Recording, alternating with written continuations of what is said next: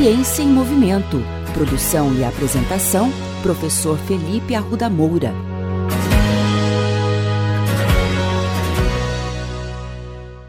Olá, bem-vindos a mais um episódio da segunda temporada da coluna Ciência em Movimento.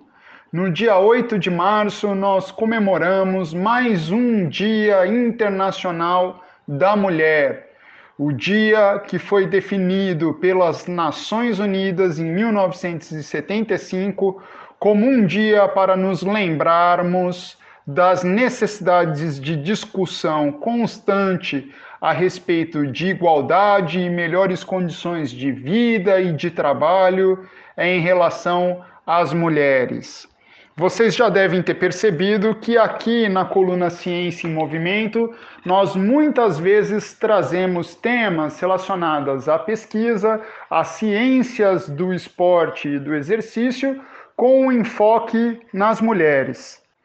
Como exemplos, vocês devem se lembrar de um episódio que nós falamos a respeito do uso do top esportivo adequado para a prática esportiva e de exercícios físicos, muito por conta do movimento que os seios fazem e a sobrecarga que esse movimento pode trazer para a coluna vertebral. Nós também falamos de orientações a respeito de exercícios físicos que podem e devem ser praticados por mulheres após o parto.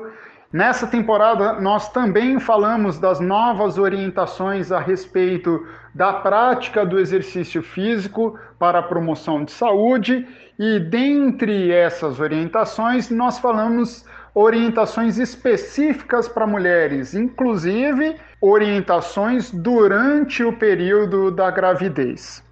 Nesse episódio, nós trazemos mais uma contribuição, mas especialmente uma crítica em relação à quantidade de pesquisa que é feita voltada exclusivamente para mulheres.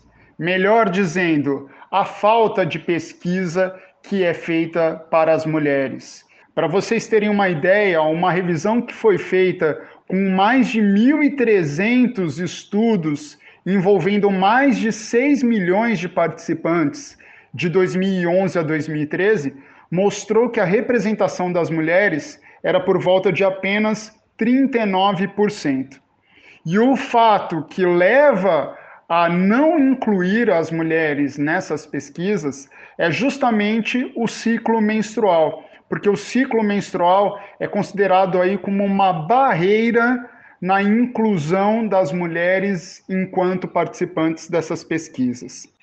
Essa negligência levou ao British Journal of Sports Medicine, uma das melhores revistas de medicina esportiva do mundo, a publicar um artigo em 2016 com o seguinte título: Esporte, Exercício e o Ciclo Menstrual.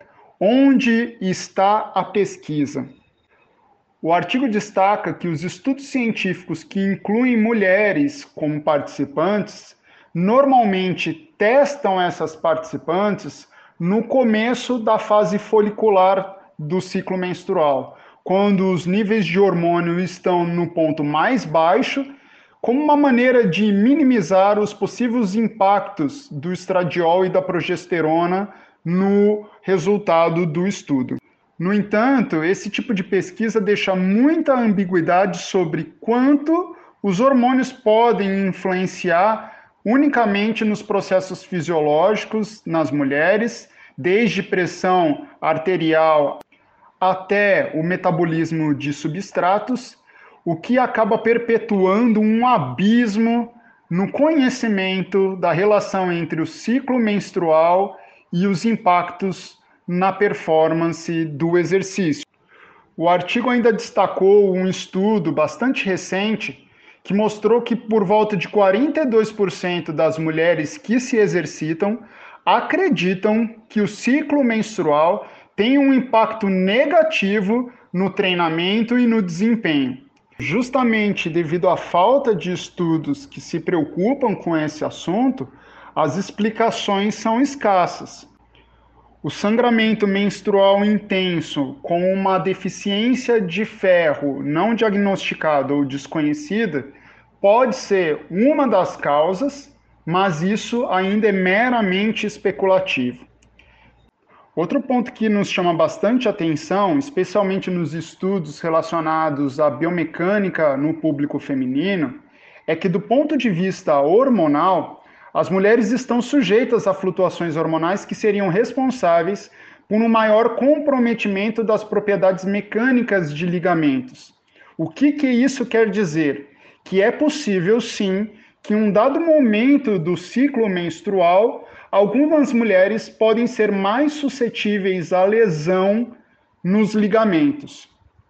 Os estudos têm mostrado maior incidência de lesões durante a fase lútea e pré-ovulatória, justamente nos momentos que os níveis de estrogênios estão mais elevados.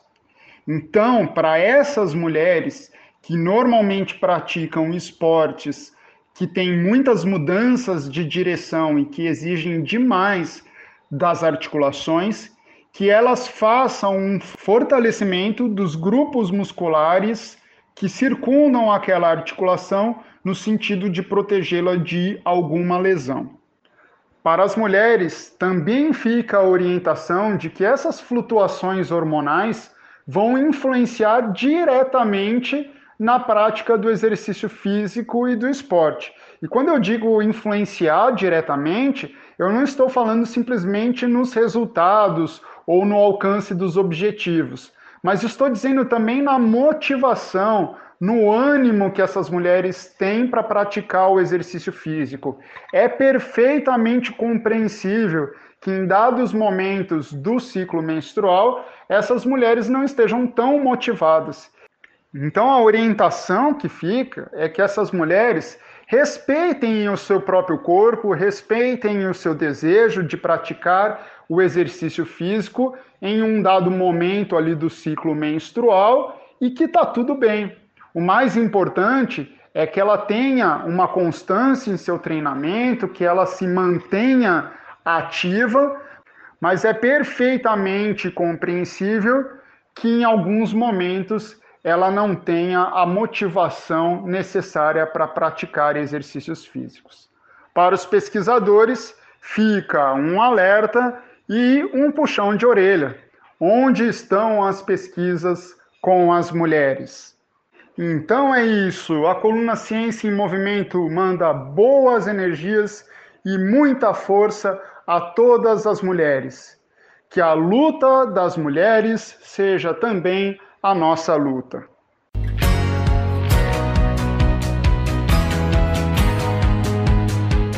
Ciência em Movimento.